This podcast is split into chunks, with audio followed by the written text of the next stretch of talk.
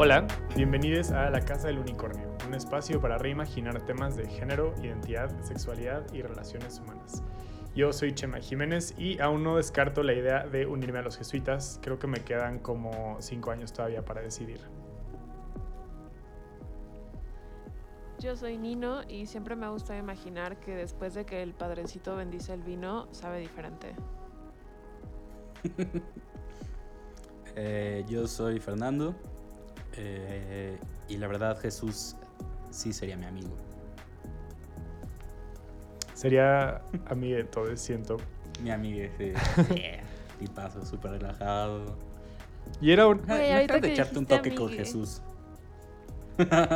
Es que siento que sí. Y aparte de todo, es como, no sé si han visto en Twitter este letrero de una de estas iglesias presbiterianas, o no sé cuál es la denominación, que dice, adoramos a un hombre de color que fue brutalizado por la ley, o por quienes como, no sé. Entonces, bueno, eso también, ¿vale? Van a decir. Pero antes de debrayar, eh, el día de hoy vamos a hablar acerca de catolicismo y diversidad sexual, y para eso tenemos a una invitada muy especial con nosotros. Hola, soy Ana y últimamente me han dicho que soy un colibrí. Así que soy un colibrí multicolor y nunca, nunca quieto. Qué bonito. Qué bueno. Sí, qué bonita descripción. Muchas gracias por estar acá con nosotros hoy para hablar de un tema que creo que es importante, que genera como, no sé, eh, Controversia. sí, controversia, posturas polarizadas, emociones fuertes. eh, pero bueno, que creo que es bien, bien, bien cool tener la oportunidad de platicar contigo. ¿Quisieras eh, contarnos tu anécdota? Sí, claro.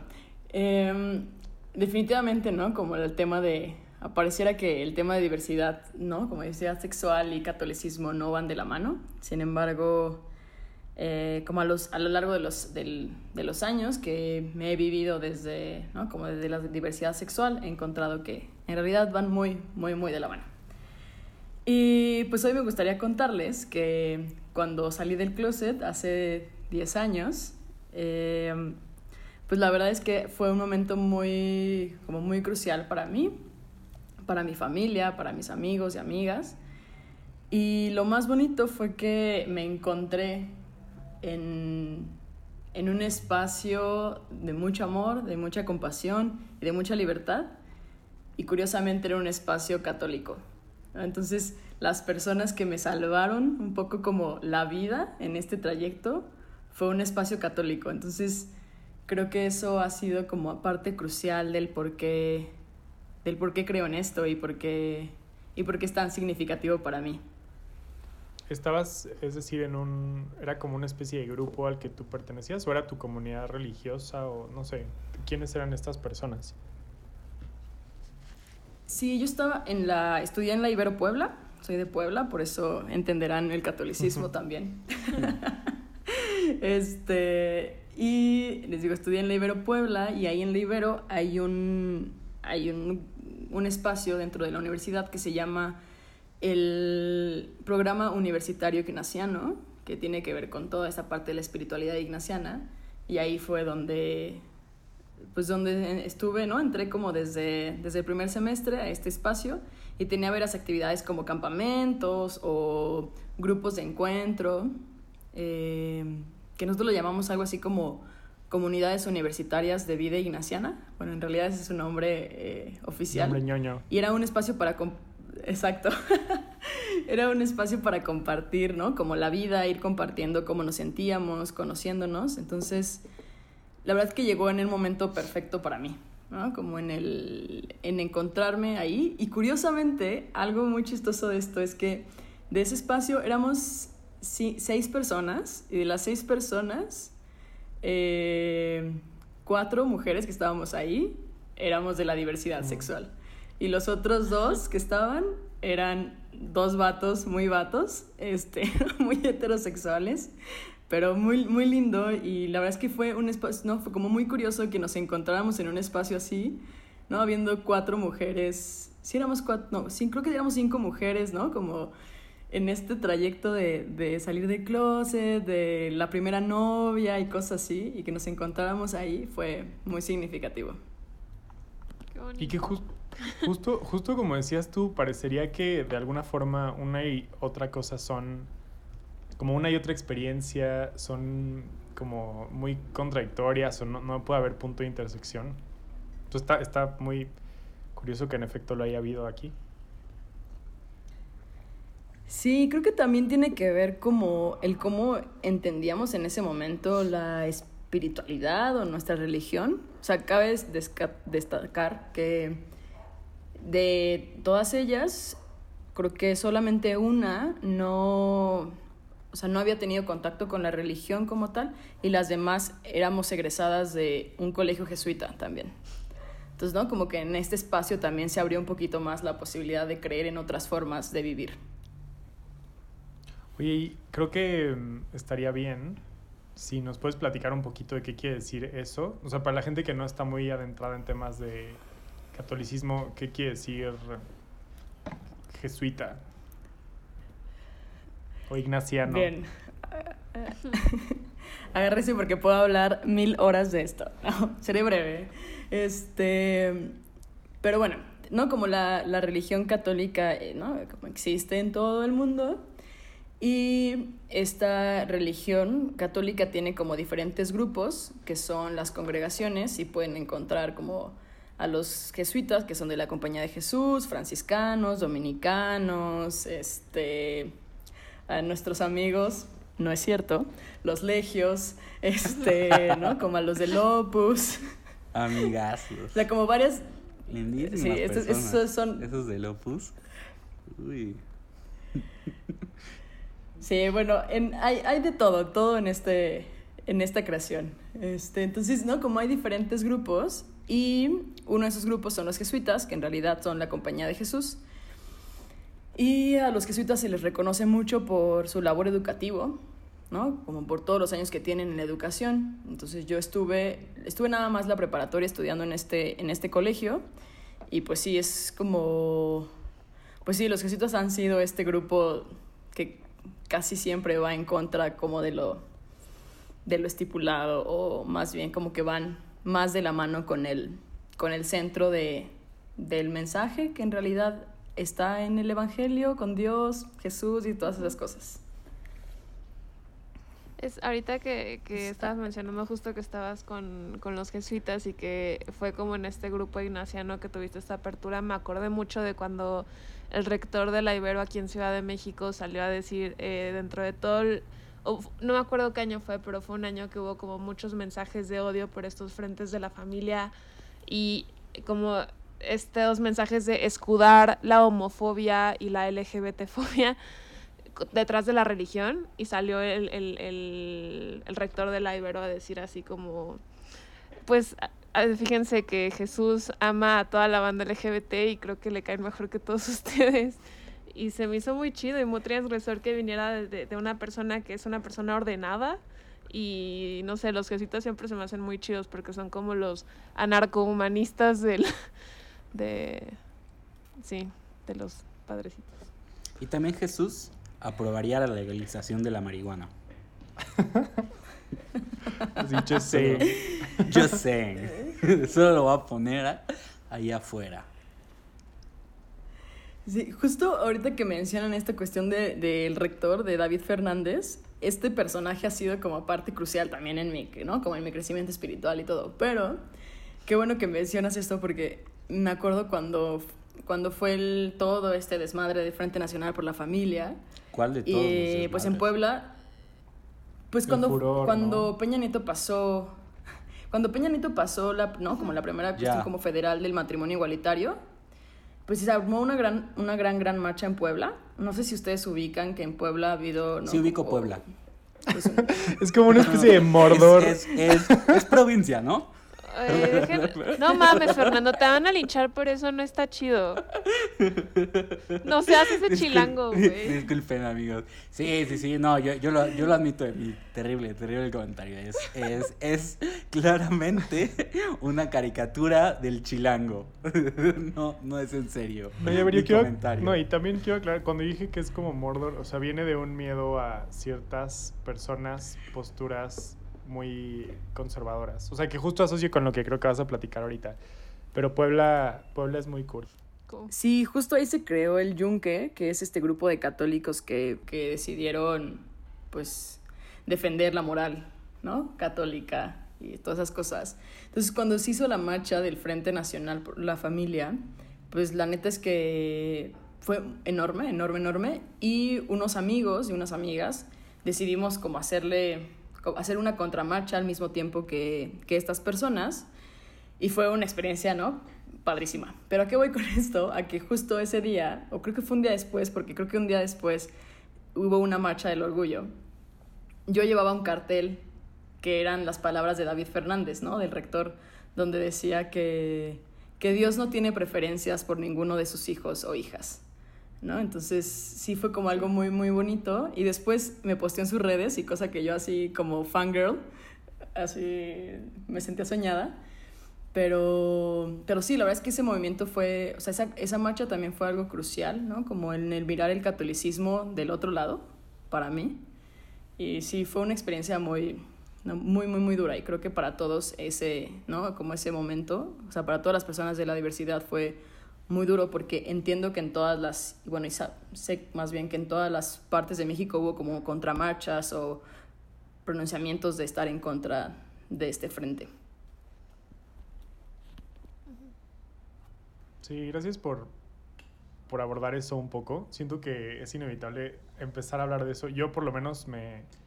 Como que luego, luego siento el nudito en la garganta y como ganas de llorar y enojo y no sé, muchas emociones complejas. Entonces, gracias por entrar a eso.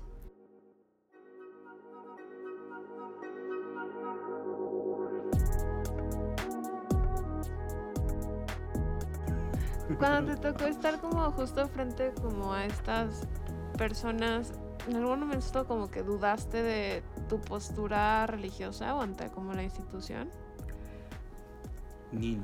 Pues, pues en realidad no, porque nuestro grupo, el grupo que armamos, era un grupo que se tituló Catholics, ¿no? Por la diversidad. O sea, todas las personas que estábamos ahí éramos personas eh, desde la religión católica y que creíamos en una, ¿no? Como en este mundo diferente y en este mundo donde hay inclusión. Entonces, de hecho, así estaban rotuladas nuestras mantas, estas así preciosas, moradas, enormes, así enormes, enormes. Oh. Y, y, justo lo que poníamos en las mantas eran eh, versículos de la Biblia, ¿no? Como que eh, un poco lo que queríamos era como el decir, no todos los católicos creemos esto, ¿no? O sea, no todos los católicos estamos en contra de esto, no todos los católicos o católicas estamos, ¿no? Como en, en contra del matrimonio igualitario. Y pasó algo bien, bien chido, porque pues teníamos muchísimo miedo. La neta es que no éramos muchos, yo creo que éramos como unos 15. Y yo creo que sí. Y estábamos, ¿no? Junto a la marcha, o sea, ellos pasaban enfrente y nosotros estábamos en las banquetas y nos gritaban de cosas, ¿no? Ahorita iré a una, a una linda anécdota de eso. Pero algo que pasó... Muy, familiar todo. Sí, sí. Y algo que pasó... Sí, bien a gusto aquí discriminando. Sí, y, y, la gente se sorprendía mucho al ver nuestras mantas porque, pues, eran pasajes de la Biblia, ¿saben? O sea, no era algo como fuera de eso. Entonces, como que sacan mucho de onda. Por supuesto, gritaban más cuando pasaban enfrente de nosotras y de nosotros, ¿no? Era así como de... Nos señalaban, ¿no? Mi, anécdota favorita de ese momento bueno, no la favorita, sino la más ruda fue que de repente una señora se acerca a mí, eh, yo estaba con una amiga, se acerca y se nos para así, no les miento, como de, no sé, unos 20 centímetros y nos empieza a exorcizar, ¿no? Empieza a como a, a convocar a, Dios, al Espíritu y, y fue muy rudo, fue como, no la podía dejar de ver a los ojos y como el enojo que tenía y, ¿no? Como el que no podía comprender esto también la señora fue muy, muy rudo, pero... Pero bueno, es una anécdota ahí curiosa. Pero lo que quería ir con esto era que algo pasó, algo... Le hubiera seguido el juego, ¿no? Como para que neta se la creía. ¡Está funcionando! Le dije que tengo el poder de Y le no, ah, ¿verdad? Solo salió Phil Barrera, güey. Che perra. La, la, neta es que lo pienso ahora a la distancia y digo, no mames, sí lo hubiera hecho, pero tengo que confesarles que en ese momento sí tenía muchísimo miedo, ¿no? Porque eran muchísimas personas con un mensaje de odio muy cabrón. Y que lo estaban, Sí, claro. ¿no? Y que lo estaban basando en la religión, ¿no? Entonces era como, pues sí había mucho miedo y eran nuestros principales miedos hacer la contramarcha, ¿no? Como que nos encontrábamos con estos grupos de odio y de repente en un momento volteamos y estaba así toda la banda del orgullo de Puebla, o sea, como la banda LGBT de Puebla atrás de nosotros y fue como, no va, qué chido, ¿no? Como que no nos esperábamos que ese apoyo y de hecho ellos y ellas nos escoltaron como a su al espacio donde ellos trabajan eh, porque pues pues la neta sí nos daba miedo que nos agarraran en el camino y nos pudieran hacer algo entonces nos escoltaron Claro. y, y fue una experiencia también muy linda porque creo que fue un mensaje en ambos lados, ¿no? Como tanto de ellas Sí. y de ellos para nosotros, de que había apoyo, pero también creo que dejamos un mensaje muy chido de nosotras y nosotros para ellos, que decir, ¿no? Que no todos los católicos y las católicas pensamos de esa forma. Sí. Qué huevos. Aplausos. Sí, la neta se requiere mucho coraje para hacer este tipo de cosas. Son muy subversivas. Sí. Y es muy extraño cómo esta señora, cuando estaba ahí tan cerca y tal, de pronto como que no puede ver, ¿no? Hay algo de, no sé si es un miedo o qué chingados, pero que impide que te vean como persona. Y eso está muy cabrón, ¿no? O sea, como que esa deshumanización. Que digo, ahorita platicaremos más, pero creo que es justo lo que nos despierta a muchos enojo y escepticismo y aversión hacia la Iglesia Católica, ¿no?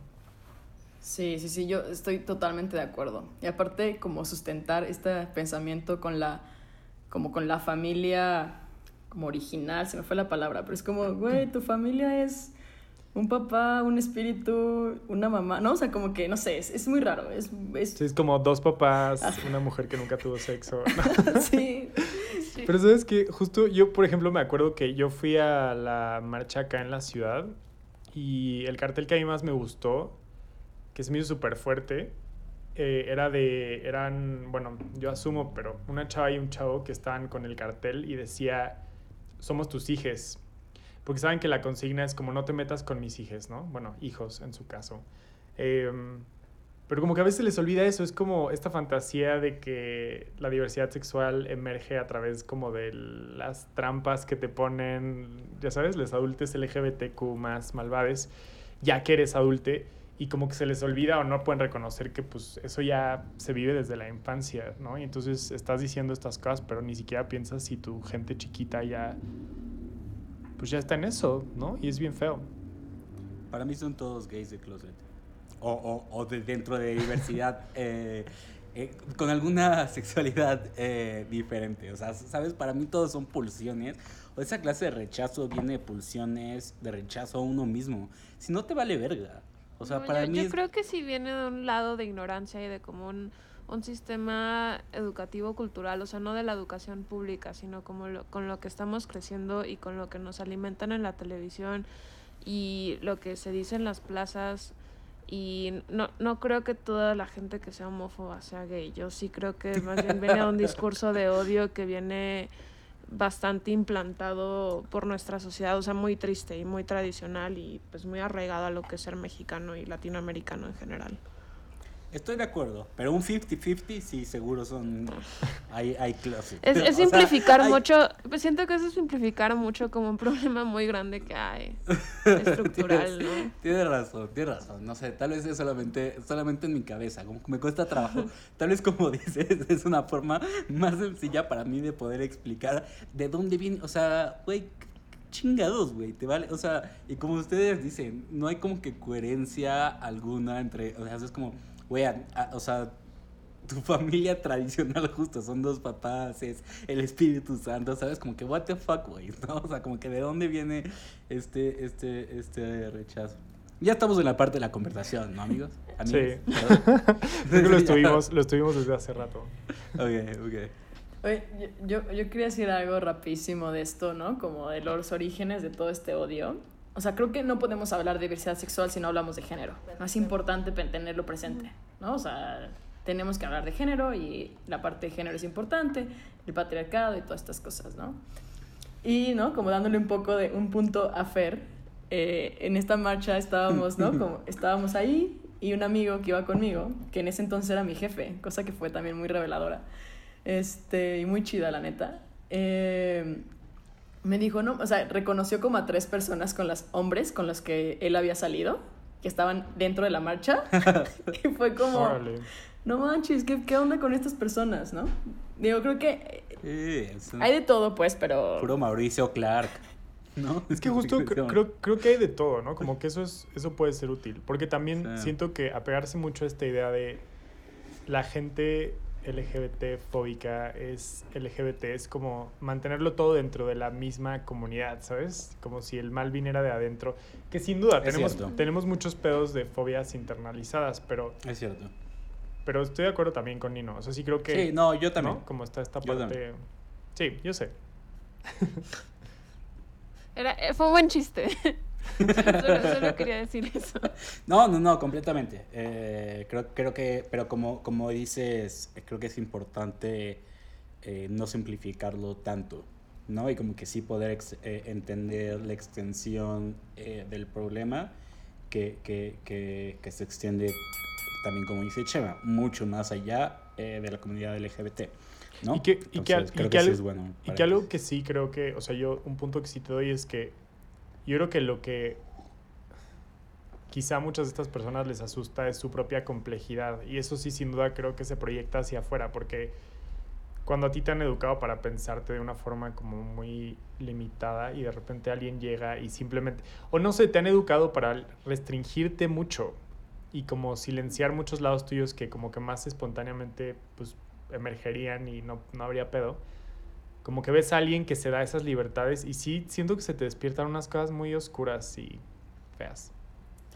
Sí, por eso yo digo que de verdad no podemos hablar de esto sin hablar, ¿no? Como si problematizar cómo es que hemos entendido el género, ¿no? Y como lo que se nos ha impuesto como lo masculino, lo femenino, y, ¿no? Y la heteronormatividad que se nos ha impuesto. Entonces, sí, es un tema muy complejo, la verdad. Estúpida he- heteronormatividad. Me encanta, me encanta. ¿Cuál, ay, cuál por- es tu, tu término? Saca Ay, tu lo tengo- término. Lo tengo que buscar. Yo sí me lo... Se- se me Chiquis, ¿cómo se te olvidó? yo sí sé, Pero yo sí, sí sé. te lo ¿Te juro, lo puedo ah, decir? Sí, a ver. Es como- heterodisidente. Heterodisidente, ya no se me va a olvidar. Claro, está muy fácil. Me encanta, me encanta ese término. Acabo de. ese- esa diversión de presentación que acabo de descubrir. eh, mi orientación sexual es heterodisidente. Significa que eres heterosexual, pero igual. Sientes, sientes que la heterosexualidad e- es, es limitada. O sea, como que no te, no te, no te riges por la heteronormabilidad. Eso. heteronormabilidad. Normatividad. Heteronormatividad. Exacto. Oye, Ana, em, otra cosa también en, en como seguimiento a todo esto es que a lo mejor, o sea, podríamos empezar por, no sé, que nos platiques un poco de cómo para ti qué es el catolicismo o no sé cómo se percibe en general y qué relaciones más individuales se pueden tener con, con eso. Vale, pues, este, mi relación con el catolicismo. La verdad es que mucho tiempo he pensado si sí soy católica, si en realidad soy espiritual, si me quiero, ¿no? Como desbautizar del catolicismo por todas las cuestiones de la institución que existen. Sin embargo, creo que hay... ¿Cuáles que han hecho? ¿Cómo? Ah, un chiste, chiste, chiste, chiste. chiste. Sí, ni, ni, ni han, ni han, este, ni han ejercido violencia a lo- a través de los años, ¿no? Este, pero sí, la verdad es que justo el tema de la violencia, ¿no? Como en diferentes aspectos, ¿no? O sea, violentar tantos derechos humanos ha sido lo que más me ha, pues, cues- ¿no? Me ha hecho cuestionarme si en realidad quisiera pertenecer a esta iglesia o a esta institución. Porque, pues, a quién no le hace ruido, ¿no? Como pues todas las invasiones de territorio, ¿no? Como tantos, eh, pues atrocidades que se han hecho y Las última... ¿Cómo? Ah, perdón, las persecuciones y mismos genocidios que han cometido la iglesia. Justo. Y también que ahora ha habido como este destapar de los abusos, ¿no? Sexuales que han cometido, que han sido, ¿no? Como históricos y sistemáticos incluso. Entonces, pues sí está muy rudo, ¿no? Como, present ¿no? Como pre- pertenecer a esto y decir, pues sí, soy católica, con... pero no, no, no, no abrazo esto, ¿no? O sea, como no, no soy parte de esto. La verdad es que ha sido bien complicado para mí. Sin embargo, creo que al final lo que me mantiene como mucho más eh, pues cerca de esto y que me mantiene fiel a lo que creo es pues el mensaje final, ¿no? Como, o sea, como el mensaje central del catolicismo que, que, ¿no? que se centra en, en, en este caso en la figura de Jesús y cómo es que la figura de Jesús nos muestra el, al Dios, ¿no? Como que a mí me encanta decir y que también lo dice el rector de Ibero, que es, y muchos teólogos y muchas teólogas, este, que, es, que es madre y que es padre, ¿no? Entonces, creo que eso me gusta, me gusta mucho y que al final es la búsqueda de un mundo más justo, más solidario, ¿no? Como más, pues más sensible y, un mundo en donde todos y todas y todos tendemos un lugar. Entonces, creo que ese es el mensaje central, que pues claro, al ser una institución hecha por hombres, y digo por hombres, hombres cisgénero, este, pues se, ¿no? Como, pues se ve fragmentada, ¿no? Se tiene errores. Sin embargo, creo que el mensaje del final, ¿no? Como el mensaje de, los, de las escrituras, se podría decir, pues es lo que me mantiene en esto y es a lo que le apuesto y es en donde está puesto mucho de, de mi vocación, ¿no? De mi sentido de vida. ¿Y, ¿Y, tu relación con la institución en sí cómo es? Tuve que suspirar para para para para abrazar, bueno, para entender esa pregunta y para poder responderla. Mi relación pues mi relación siempre ha sido desde pequeña, ¿eh? Mucho de cuestionar esto, ¿no? De cuestionar a la iglesia y así como cuestionar otras tantas instituciones. Creo que es algo que también me ha hecho creer más en Dios, como el cuestionar la existencia, cuestionar las cosas, cuestionar, ¿no? ¿Por qué pasa esto? Porque al final siempre termino con la misma esencia, ¿no? Como la esencia de, eh, del amor, de la trascendencia, de la justicia, de, ¿no? Como de la solidaridad, de la libertad. Entonces, me ha ayudado mucho a cuestionarlo. Eh, sin embargo, ¿no? Como un, alguien que me ha marcado como mucho el camino es San Ignacio de Loyola, pues porque he estudiado con los jesuitas y porque ahora trabajo también, ¿no? En eso y me he vivido ahí. Este, pues este hombre, ¿no? Que decide, que ante tanto caos en la iglesia en su tiempo, decide quedarse en la iglesia y decir, desde dentro de la iglesia podemos hacer algo.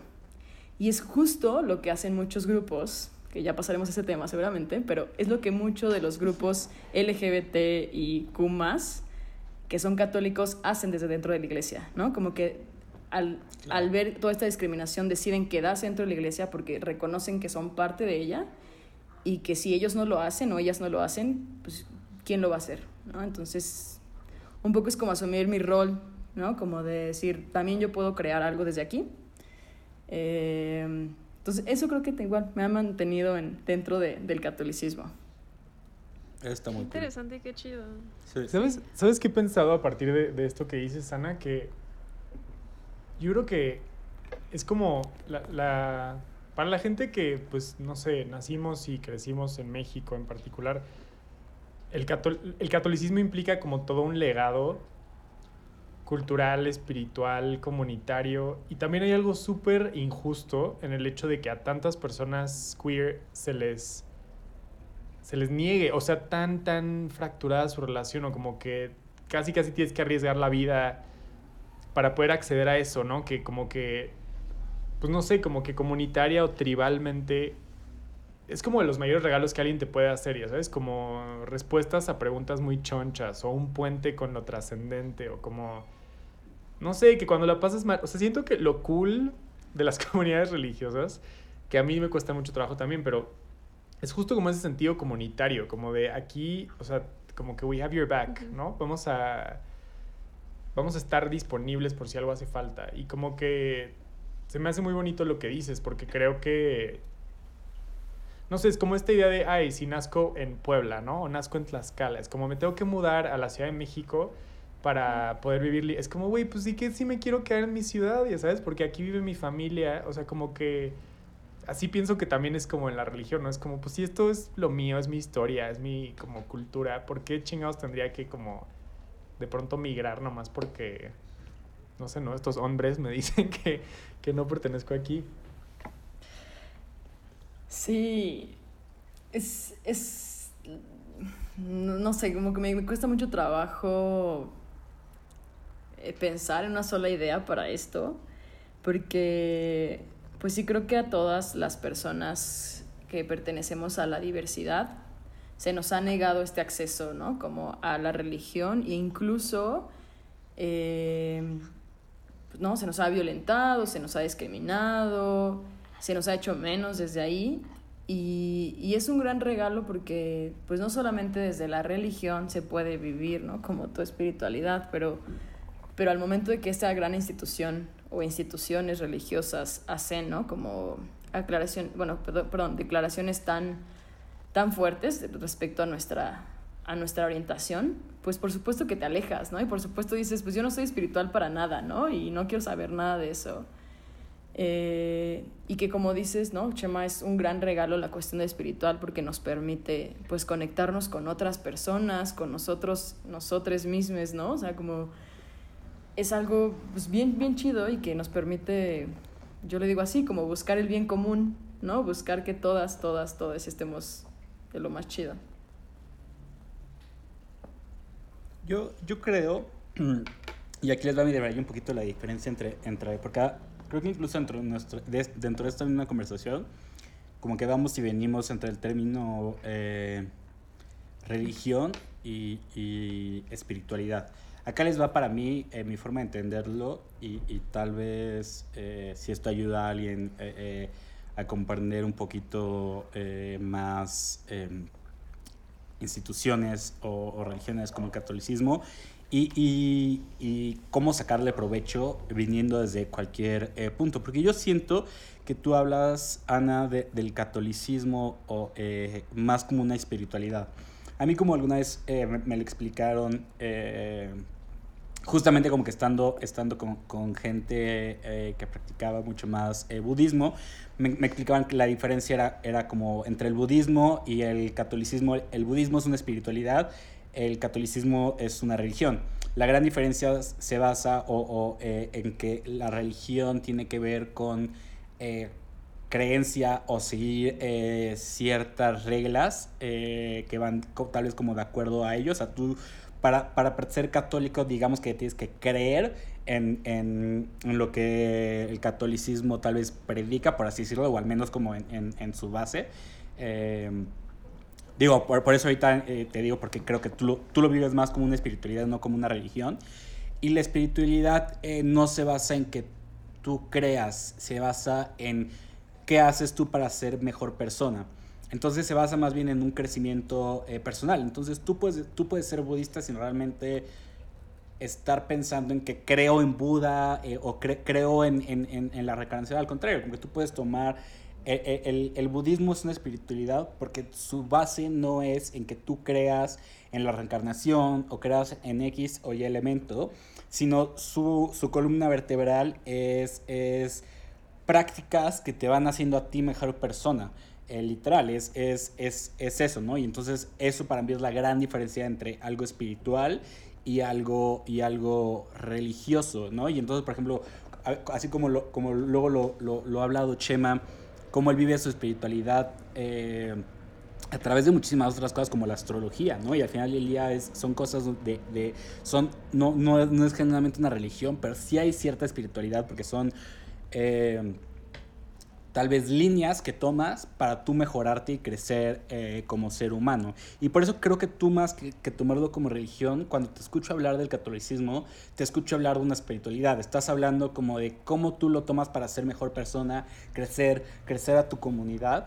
Y, y creo que esa perspectiva está muy interesante. Solo para mí el problema es, es sigue siendo como mucho la, la, religión. Yo tengo como mucho tema con la religión como tal, porque es eso, es, es básicamente se me hace como este club de reglas, eh, ¿no? De, donde hasta aquí somos parte del club y tú ya no eres parte del club y el judío, por ejemplo, de, es, de, es hasta de sangre, ¿no? O sea, también es como, como una cuestión, o sea, no puedes tú ser judío nada más porque decides eh, que, que, te, que te late el judaísmo, ¿no? O sea, como que no, no va por ahí. Creo que es gran parte de mi tema. No sé qué les brinque. Eh, de eso o cómo ustedes viven su espiritualidad, eh, su religión. A mí eso. Yo, a mí, a mí me gustaría aquí hacer una anotación importante. Como no van peleadas, ¿no? Como la religión no va peleada con la espiritualidad y la espiritualidad no va peleada con la religión. ¿Se pueden vivir separadas? Sí, ¿no? Al menos eso es lo que, lo que yo he, he vivido, ¿no? Lo que yo he experimentado. En la cuestión de la espiritualidad, como en la raíz, que es el Ra, no sé cómo, la verdad es que no sé cómo se pronuncia, pero es R-A-H creo, pero es como este Ra que, y me gusta mucho porque significa aliento, ¿no? Como aquello que te da vida. Y me encanta porque si pensamos, ¿no? Como el aliento es algo que viene dentro de ti y sale hacia los demás, ¿no? Entonces, esa, ¿no? Como la parte de la espiritualidad. Y la religión tiene que ver con las prácticas que, que te permiten hacer contacto con la espiritualidad, ¿no? Entonces, eh, y sí, ¿no? Y que, bueno, refiriéndonos a la cuestión católica, pues sí tenemos, ¿no? Como que tienes que creer en los dogmas, ¿no? Que los dogmas son estas cosas que no puedes cuestionar de la, de la religión, como que María es virgen, ¿no? Este, ¿no? Como estas, estas cosas. Eh, yo, es que yo, yo sería lo primero que pondría a cuestionar. Oh, claro, claro. Cualquier, cualquier persona hoy en día cuestionaría si María es virgen, por supuesto. Oigan, pero, y el éxtasis de Santa Teresa, el Espíritu Santo puede hacer cosas increíbles como engendrar bebés y darte orgasmos, amigos. Si, tan solo le diéramos la oportunidad. Mm. Oigan, pero a ver, ¿puedo, ¿puedo hacer aquí un mini paréntesis? Em, yo, yo, quiero como... Es que no sé, a veces de repente siento que, que sueno muy contradictoria, pero algo que yo curiosamente he aprendido de la teoría post-jungiana, que me ha ayudado como a acercarme a a la espiritualidad y a la religión es que James Hillman, por ejemplo, decía que tenemos en este momento presente como una enfermedad del literalismo. Y creo que eso es un pedo, porque, o sea, cuando estamos hablando de una, una persona virgen que da luz, o sea, como obviamente si, lo, si, si te aproximas a eso desde una postura de lo literal, lo concreto, eso no, se, eso no se puede, ¿sabes? Y como el tema es esto no es del orden de lo literal, esto es del orden de lo simbólico y de lo que eso nos puede decir acerca de nuestro lugar y nuestra experiencia en el mundo. El tema es que yo por lo menos, o sea, todas las veces que puedo recordar que fui a misa era como, ¿qué, qué es este güey? ¿Qué, me está diciendo? ¿no? ¿De qué me habla? O sea, porque no se habla desde este lugar? O sea, como más literario incluso diría yo. Y, y en ese sentido es como o sea, no sé, y la verdad es que yo tengo muchos trips con los jesuitas porque sí, muy progres, pero les siguen lavando los calzones mujeres, ya sabes, y haciéndoles de comer y les pagan sus maestrías en pinche Chicago. Y me da envidia a lo mejor, no sé, pero, o sea, siento que tienen su oscuridad, pues, pero los jesuitas creo que se aproximan a esto desde un lugar mucho menos literal y mucho más literario, y creo que eso es como una gran diferencia. Sí, reconocer que, ¿no? que la institución, ¿no? como la iglesia como institución es una, es una institución patriarcal como todas nuestras instituciones, ¿no? Entonces... Sí, también como... No, y además de hombres europeos, ¿no? O sea, no solo es patriarcal, sino que se queda en el viejo continente. Bueno, que luego son cosas internalizadas, porque ahora toda la sección, ni me acuerdo cómo se llama esa provincia, o cómo le dicen Ana, pero la de India, o sea, si vieras tú las cosas, o sea, siento que son como el sector más recalcitrante dentro de los jesuitas, ¿no? Pero bueno, y aquí, perdón, perdón, Ana, tú querías decir algo. Eh, no, la verdad, la verdad sí me, se me fue lo que, iba a decir, pero... Eh, ah, iba, iba a comentarles un poquito que cuando iba a la universidad me invitaron, que yo agradecí muchísimo, me invitaron a un diplomado en teología, ¿no? Que era diplomado de introducción en teología.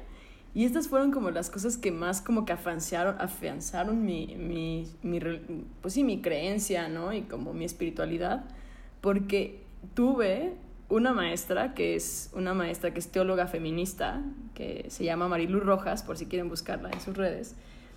Y ella cuestionaba mucho. Sí, ahorita buscándola. ella cuestionaba mucho, como muchas cosas de la iglesia, ¿no? Y, y, y, te hablaba como muy coloquial. Y de las cosas que más recuerdo, que me encantó que dijera, fue: A ver, la Biblia es un, ¿no? Como. Eh, un recopilado de muchos cuentos, con muchísimas metáforas.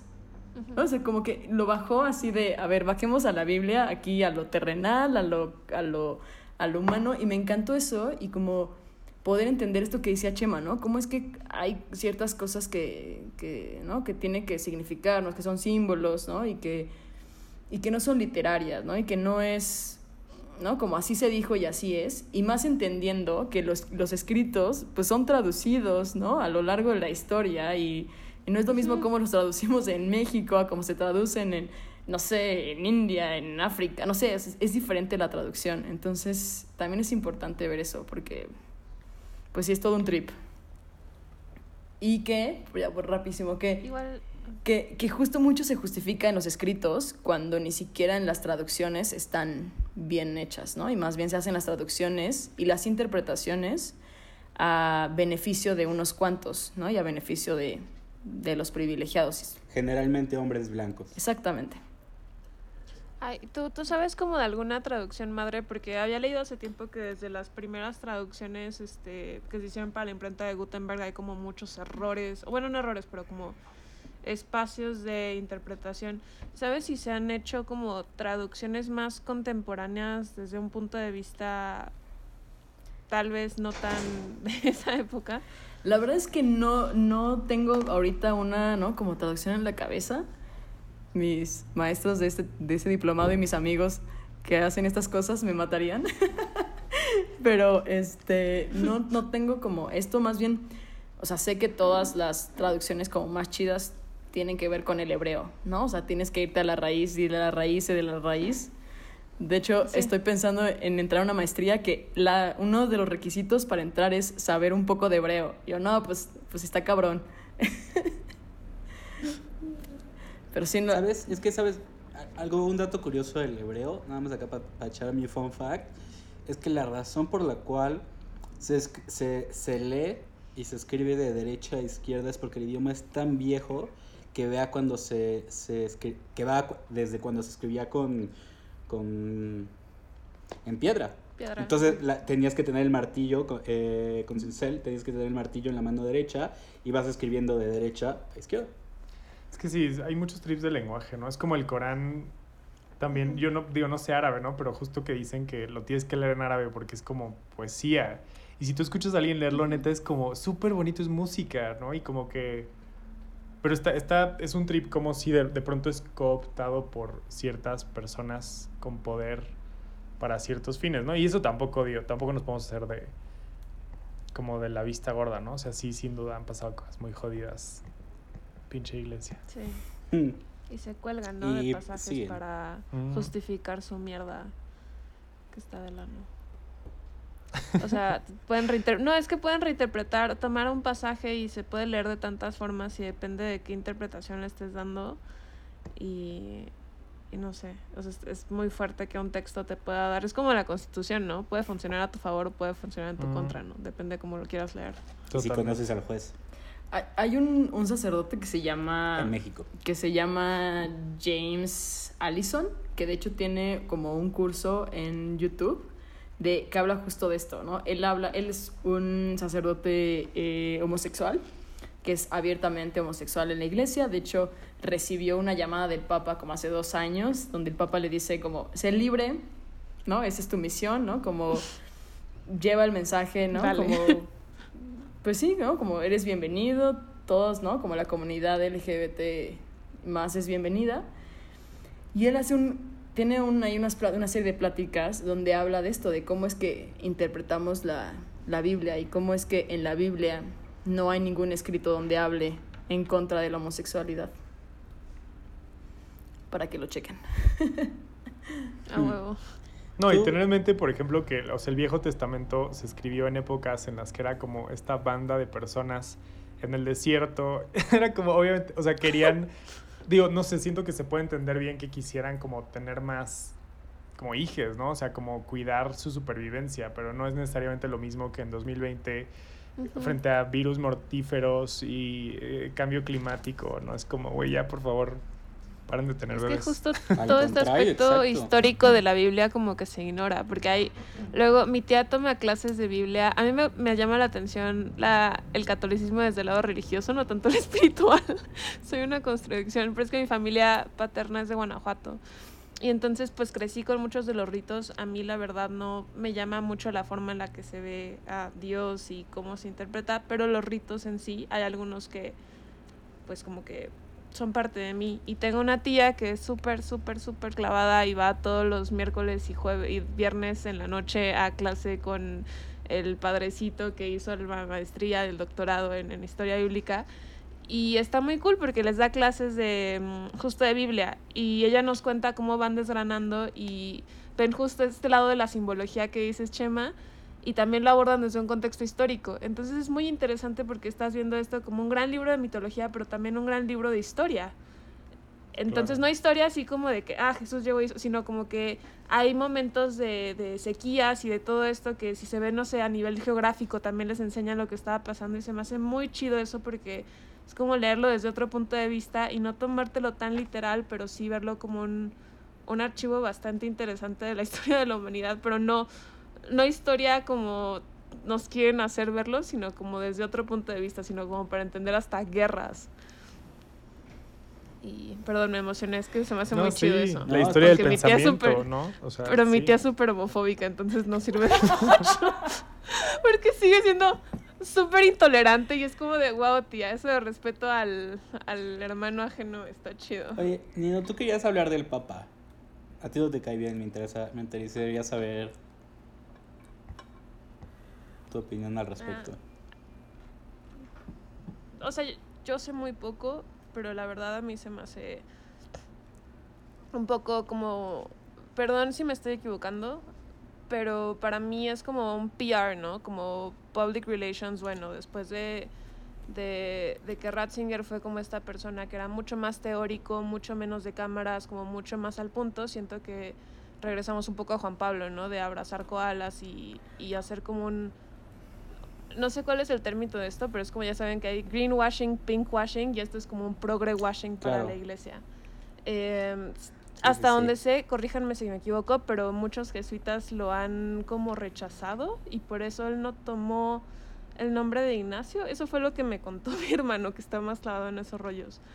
Pero este, mm, no sé, y también sí me saca mucho onda este rollo de que lo acusan, de que entregó gente durante la dictadura en Argentina y es como, entiendo que, que fueron momentos muy difíciles, no voy a juzgar a nadie que estuvo viviendo bajo un régimen militar como fue el de Argentina, pero entonces, si pasó todo eso, háblalo, háblalo abiertamente y di, ¿sabes qué pasó esto, esto y esto? Igual y ya lo dije y yo no me he dado cuenta. Entonces, les digo, todo lo estoy hablando desde half knowledge que tengo.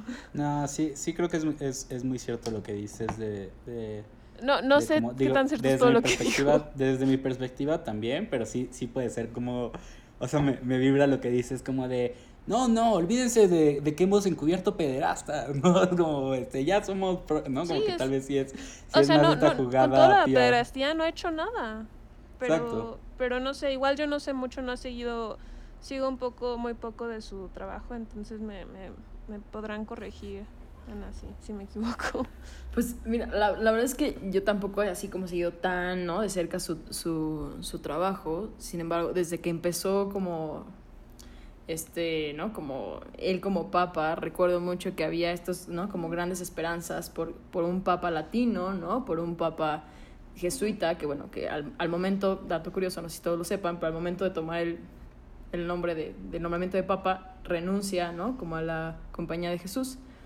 Este, creo que sí había muchísima esperanza y yo recuerdo que en algún momento dije, pues es que, o sea, como que todo el mundo estaba muy emocionado de lo que estaba haciendo yo decía, pues está haciendo su chamba, ¿no? O sea, como no está haciendo nada más espectacular. Pero a la luz del, ¿no? Como a la luz de lo que habíamos vivido, me parece, ¿no? Que, que ha hecho cosas bien chidas. Eh, ¿No? Ahorita que seas lo de, lo, de, lo de Juan Pablo II, no, hombre, no, Juan Pablo II, no. Está así como mil, mil escalones abajo. Yo, la verdad. Sí, no, no, no. La verdad es que le tengo como, pues, un poco de enojo, ¿no? Por todo lo que, lo que lo que ocultó, ¿no? Como todo el poder que les dio a los legios, el, todo el poder que les dio al Opus, ¿no? Fue algo que, que mató mucho a la, a la Iglesia Católica. Mm, yo no, no podría decir que cómo lo está haciendo Francisco. Eh, la verdad es que a mí, eh, pues, nah, ¿no? O sea, como no, no puedo decir nada. Sin embargo, algo que, que creo que está haciendo medianamente, medianamente bien es que ha incluido a otro tipo de, ¿no? Como de gente en su equipo, como latinoamericanos, ¿no? Y también ha incluido, ha intentado meter estos temas como de las mujeres en la iglesia, que es algo que es muy novedoso y que es importante, que no va a pasar, pero bueno. No, de hecho, no sé si vieron. Mira, esta es como la primera piedrita. No sé si vieron que, no lo sé, pero hay una propuesta de que haya un obispa ahorita. De hecho, hay una solicitud de diferentes teólogas feministas. Se llama, por aquí lo tengo porque se los quería decir. Se llama, no sé cómo se pronuncia, supongo que Anis Soupa, es A-N-N-E-S-O. ¿Tú crees que podría pasar eso? ¿Que hubiera una obispa? No, la verdad es que no lo creo. Este, ahorita no, espero que en algún momento sí sé que por, por fuentes jesuitas, de mis amigos jesuitas, sé que ahorita va a haber un, como un diálogo de, de preguntarse si, si hay diáconas, que son eh, pues mujeres dentro de la iglesia con un, con un espacio mucho más de poder dentro de la iglesia. ¿no? Entonces, apenas va a ser la primera, ¿no? Como el primer diálogo que se va a abrir. Oigan, pero creo que nos hemos desviado muchísimo del tema de la diversidad sexual. Quería preguntarte acerca de, de, de cómo estas figuras que existen justo como el rector de la Ibero, estas otras figuras que existen como que promueven estos espacios de, de inclusión dentro de, la, de la iglesia.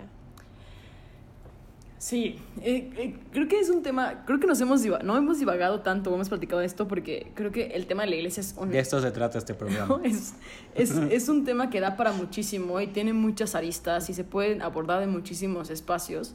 Eh, pero bueno, intentaré un poco regresar al tema de la diversidad.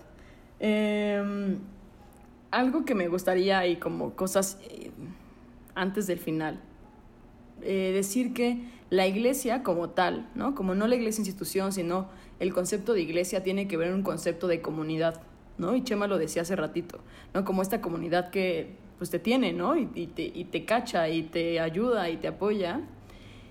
Y que este, todas las personas que hemos sido bautizadas dentro de la Iglesia Católica, pues somos pertenecientes a esa comunidad, independientemente de todo, ¿no? O sea, independientemente si eres divorciado, divorciada, ¿no? Si eres eh, parte de la diversidad sexual, bueno, de la comunidad LGBTQ+, ¿no? O sea, independientemente de, independientemente de eso, eres parte de la comunidad y por eso se te debería de respetar, ¿no? Y se te debería de incluir.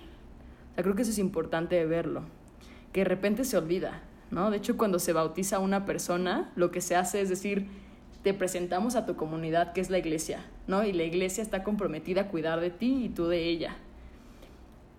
Y no cuidarla, decir, te voy a transformar, ¿no? Si eres gay, ¿no? Lesbiana, bisexual, lo que sea, no, no te voy a cuidar para cambiarte, sino voy a cuidar tu integridad, ¿no? Y voy a dejar que, que, que tú seas la mejor, tu mejor versión. Entonces, creo que ese es el llamado importante. ¿eh?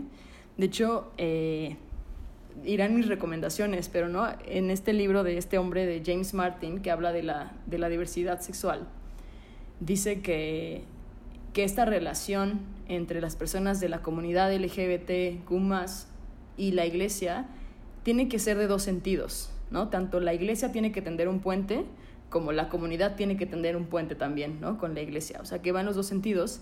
Sin embargo, y algo que me encantó del libro fue que dice o sea, sí va en doble sentido, pero la iglesia tiene que poner el primer paso, porque la iglesia ha sido quien ha violentado, quien ha discriminado, quien ha ejercido violencia a esta comunidad. Entonces, creo que ese es un llamado, ¿no? Como a las, a las instituciones de la iglesia, ¿no? A la institución de la iglesia en general, a los grupos de parroquias, a los grupos de colegios, ¿no? Que ahora se ha vivido con, más, con mayor libertad, pero seguimos teniendo grupos, ¿no? Como, o escuelas religiosas en donde un profesor no puede decir que es, que es homosexual, ¿no? Que, que estos temas son como súper delicados. Entonces, eh, creo que es una, ¿no? como una invitación a todas las instituciones. Y eh, algo iba a decir hace ratito sobre el catecismo de la Iglesia Católica, que es como en lo que se basa mucho la, la creencia habla ahí mismo, y de hecho el James Martin recupera en su libro, habla de que a la comunidad, y ahí lo dice explícitamente, ¿no? Como a, los homosexuales, eh, hay que tratarlos con respeto, compasión y sensibilidad.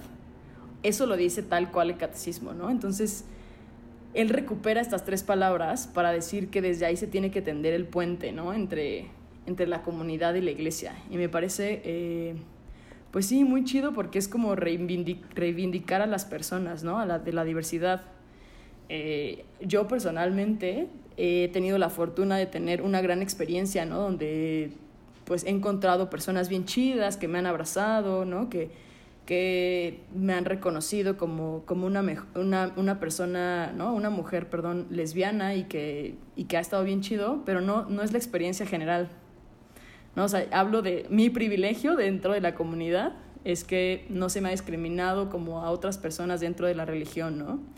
Entonces, creo que, que eso es para mí es bien importante reconocerlo porque sé que mi experiencia no es la común de todas las personas LGBT más, ¿no? O sea, sí me queda muy, muy claro. Y más bien, a mí me encantaría que pudiéramos vivir esto, ¿no? Como que pudiéramos vivir con libertad y que se nos respete y que se nos escuche y, que, y que se nos incluya como un miembro más de esta comunidad. Ay, ¿sabes, ¿sabes qué yo quiero agregar a esto? Porque un lado mío dice como qué bonito, pero otro justo es como mi experiencia que ha sido distinta es como de métanse su puente por el culo. ¿Cómo, ha sido, ha sido tu experiencia, Gemma? Porque no me Desarrolla eso. Mm, tampoco creas que ha sido la más negativa, o sea, a mí nunca me han tratado de exorcizar y... O sea, creo que, que más bien ha sido como... O sea, desde muy temprano en mi vida he tenido conciencia de cómo la educación como cultural católica impacta directamente a mucha, o sea, como mi experiencia, pero también la de mucha gente que yo quiero, o sea, como a través de como la culpa como mecanismo de control social, eh, pedos de sexualidad, no sé, hay como un chingo de cosas y, y no sé, solamente, o sea, como, para, como a lo mejor lo que quisiera decir en este momento es que o sea, yo no tengo esta, yo no quiero que me tiendan el puente. Digo, como, güey, ¿qué, ¿qué, te crees, güey? ¿Qué, ¿Qué puente me vas a tender tú, ya sabes? O sea, como no sé, se me despierta eso.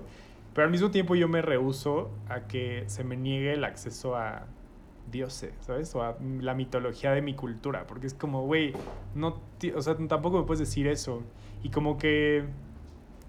No sé, a lo mejor esto lo puedes decir tú más, más pero a mí me gusta mucho la idea y creo mucho en ella como de la teología queer de que Dios es queer, porque justo, según lo entiendo yo, es, o sea, si piensas como justo en este, en este ente que representa la totalidad de la experiencia humana, es como, pues sí, una persona que es hombre y que es mujer, y que también es una persona intersexual, y es una persona que es heterosexual y que es cisgénero, pero que es también trans y que es como, no sé, ¿no? Como gender fluid o lo que sea. Entonces, como lo queer justo es pansexual, o sea, como es todo, es todo realmente. Entonces, en ese sentido es como no sé, a mí es lo que se me hace muy bonito y una forma en que puedo hacer el puente más internamente, porque con la iglesia, a mí es lo siento, pero váyanse a la chingada. no, y creo que es, creo que es algo general, ¿eh? O sea, eh, claro, o sea, ¿cómo vamos a tender puentes? Es como tender un puente con la persona que te hizo bully toda la preparatoria, ¿no? O todas las vidas de la escolar, ¿no? Es como, güey, nadie quiere tu puente, vete. Entonces, eh, pero un poco como la tirada es reconozcamos, respetemos y, y, hagámoslo parte de la comunidad, ¿no? Eh, algo a decir con esto que dijo Chema. Eh, ah, hay una, hay una consigna que se gritaba mucho, que se grita mucho en las, como en, en, en Pride o cosas así, que yo la escuché en Puebla. Eh, era esta consigna de, si Dios es amor, ¿por qué odias tanto? La primera vez que yo la escuché, no saben, así, de verdad, yo lloraba, ¿no? Porque fue como, no mames, sí, como si en verdad la experiencia de Dios al final, ¿no? Trasciende porque es amor, porque las personas odian, ¿no? Y porque las personas nos odian de esta manera.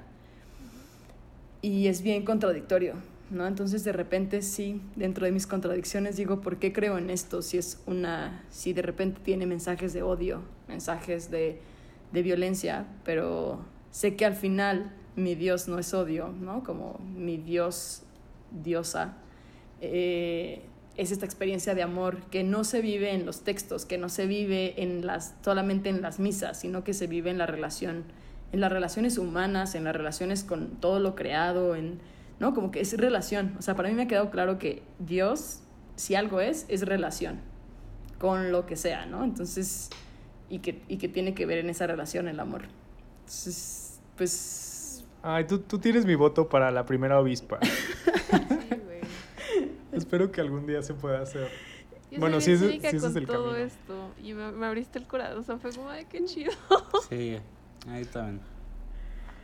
Pues en... en Aunque cuando decías Dios es amor, yo recordaba como cuando mandó, cuando, cuando inundó el mundo y así decía. Pero bueno, ese, ese- ese era el Dios del Viejo Testamento. El Dios del Nuevo Testamento es el que nos mandó el coronavirus. No lo sé, amigues, no lo sé, no tengo respuesta. Pero sí, Ana, la, la- perspectiva es Ayuda a clara. este o sea, montón de al ateos. Al final del día tú estás considerando a, a- a- a Dios como esta figura de amor y eso, eso es eso es superior, la verdad. Sí, y, Y que- pues sí, creo que hay una, hay una institución muy abusiva que creo que es lo que también genera este, este, este rechazo, ¿no? Yo también pienso en, yo pienso por ejemplo en, en- en que la iglesia católica es de, de los que menos están apoyando como que justo ahorita dijeron lo del coronavirus y, y tienen una de las iglesias, digo, una de las riquezas más grandes en el mundo y solo encuentran bendiciones para mandar, ¿no? Entonces como que esa es la clase de cosas que digo, güey, o sea, como que como institución sí están... Sí está, y bueno, y lo de la pederastia, pero ahí ya vimos que también eso es Hollywood, entonces pues, pues creo que ya está, está por todos lados, no solo en la iglesia católica. sí. Es, es que es, es- es todo un tema y a mí me encantaría, de verdad, creo que es, de- es un tema que da para mucho, ¿no? Pero, por ejemplo, algo que, que se ve mucho dentro de la Iglesia Católica es que quienes hacen más obras son las, las mujeres, ¿no? Como las mujeres religiosas, las monjas o las hermanas, pero no se les da crédito y son quienes más llevan el mensaje central de la religión, ¿no? Pero no son esta gran figura, ¿no? Que se ve. Entonces, digo, es que es de verdad la Es institución, muy ¿no? cierto. es, dan para muchísimo, ¿no? Para muchísimo. Se tendría que desbaratar en mil pedazos como la misoginia, el patriarcado, el género, ¿no? La diversidad, o sea, da para miles de cosas. eh, pero sí, yo con lo, que, lo- con lo que me quedo es con esta, ¿no? Lo repito, ¿no? Con esta búsqueda de, de un mundo más justo, más solidario, más fraterno, en donde todas, todos, todes quepamos, ¿no? Ahí y que, y que somos dignos, ¿no? Y, y al final hay una frase que me encanta que dice que, que la, la mayor gloria de Dios es que el ser humano viva y viva en abundancia.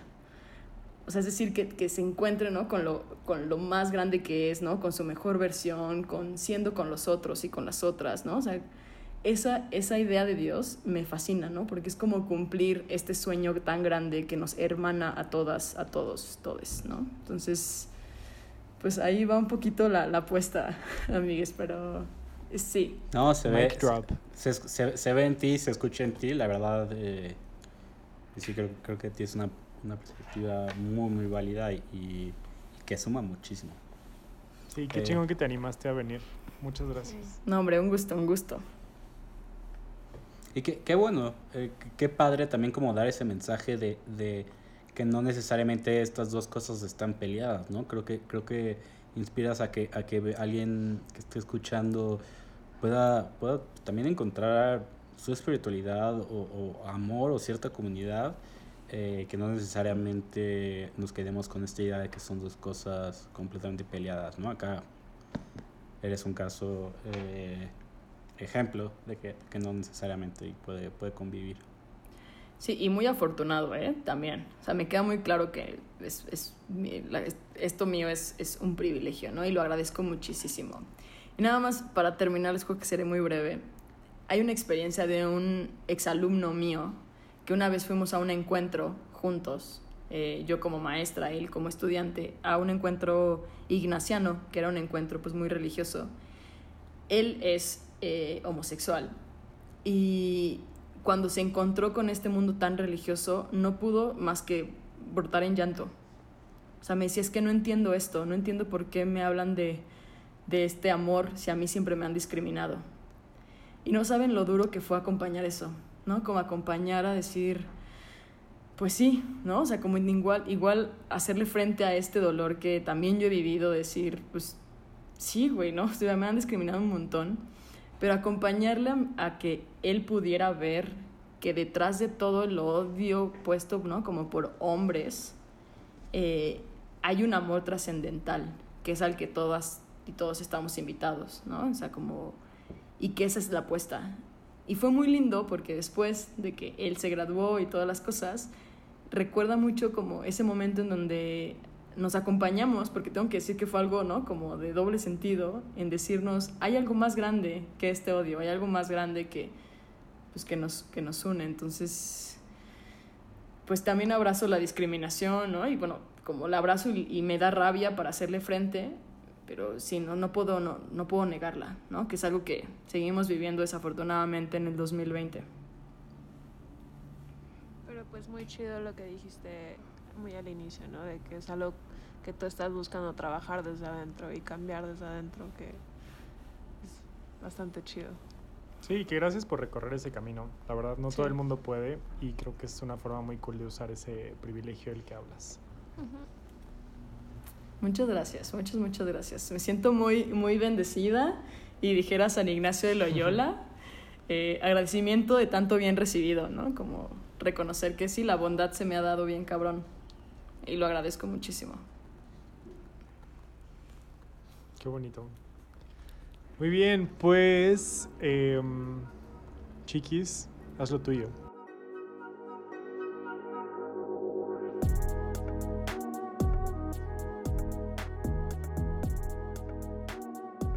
¿Quieres, este, Ana, darnos alguna recomendación antes de terminar? Sí, claro. Hay, hay diversas recomendaciones, eh, principalmente si están en la Ciudad de México. Hay un grupo que se llama EFETA, eh, que es un grupo que hace diferentes eventos y uno de sus más grandes eventos es una misa los últimos perdón, los últimos domingos de cada, de cada mes. Es una misa por la diversidad sexual, que todas, todos estamos incluidos en esa misa y podemos ir y, y es un espacio muy libre y muy abierto. Creo que es un espacio muy lindo en la CDMX. Eh, hay ¿Cómo se, otro... ¿Puedes deletrear cómo se llama el grupo, Ana? EFETA es E-F-E-T-A, así como suena, EFETA. Va. Tienen diversos campamentos también, entonces está chido como hacer comunidad desde este espacio. Eh, está el... Ah, se me fue. está eh, otra comunidad dentro de la, de la, del catolicismo y la, y la diversidad sexual, que es la Red Católica Arcoiris México, que es una red nacional de diversos grupos en, en, toda la República. Creo que este es un espacio bien chido por si no nos estás escuchando en la CDMX. Ahí te puedes contactar y puedes contactar a un grupo en tu ciudad. Eh, hay otra, otro trabajo que se llama PADIS, que es en Chile. PA P-A-D-I-S, que también trabajan bien, bien chido. Y han trabajado con este teólogo que les comentaba hace ratito, que es James Allison. Y pues eso, un poquito. A mí me encantaría dejarles mi correo electrónico eh, porque estoy muy interesada en abrir una comunidad de personas LGBT y más, principalmente si son mujeres, la verdad. Este, entonces les dejo ahí mis, bueno, mis redes, que es Ana, en Instagram es Ana Velázquez P, eh, que es Instagram. Está, está privado porque pues soy maestra y no me encanta que mis alumnos vean mis publicaciones. Este, pero pueden igual contactarme en mi correo electrónico que es ana.velázquez, P de perro, con dos zetas. Las, bueno, las dos zetas. Entonces, pues ahí también, si están interesadas, interesados en, en, en generar un espacio de comunidad o preguntas o Arroba lo que sea. Hotmail, por cierto. Perdón, gracias. Siento que no dijiste. Arroba hotmail.com. gracias, Chema. Entonces, pues por ahí creo que es... Y pues uno de los libros que me ha gustado mucho, que se llama Tender un puente, de James Martin, que es jesuita. Y ahí pueden encontrar una muy buena, ¿no? Como buena referencia y la verdad es que habla bastante chido sobre, sobre este tema. Ah, y esperen, antes. Perdonen mi, mi, mi patriarcado internalizado. Eh, mujeres, mujeres que hacen teología, también son importantes. Este, Teresa Forcades, que también es una teóloga feminista, que, que como contexto la teología queer vino porque la teología feminista existió. Entonces es un gran, ¿no? Como un gran paso. Así es, así es. Los feminismos aquí haciéndose presentes. Creo que es todo. Muchas gracias. Ana, muchísimas gracias por venir, eh, platicar con nosotros, eh, aguantar nuestras críticas de la iglesia como campeona y, y cambiar nuestra perspectiva también, como de verdad eh, muy interesante. No sé, Chema, tus redes sociales. Sí, me pueden encontrar en Twitter e Instagram como Garchump, G-A-R-C-H-U-M-P. Eh, a mí como arroba storycraftmx o como arroba un pony mágico. Y Nino, A mí me pueden encontrar en la página número 62 del mito del Sísifo. Gracias. De cambio. eh, tenemos eh, tema para la próxima semana. Vamos a hablar, vamos a hacer cierre de eh, temporada. Cierre, ¿no? Vamos a hacer cierre de temporada, sí. Exacto. Vamos a hacer cierre de temporada. eh, no vamos a estar invitados, no va a haber tema general. Nada más vamos a hablar eh, del podcast y agradecerle a todas las personas que nos han escuchado. Eh, tal vez yo les pueda tener una sorpresa por ahí, tal vez. Sí, si alguien tiene como algún comentario, quieren mandarnos un mensaje o algo, porfa, mándenlos a los hashtags de Chiquis o de Chema. O invoquen a Nino como ya ha explicado en otros momentos. Pero sí, Página avísenos- 62. Sí. Avísenos si hay temas que les interese que platiquemos. eh, y muchas gracias por escuchar este lindísimo podcast que nos hace tan felices. Coman frutas y verduras. Chao.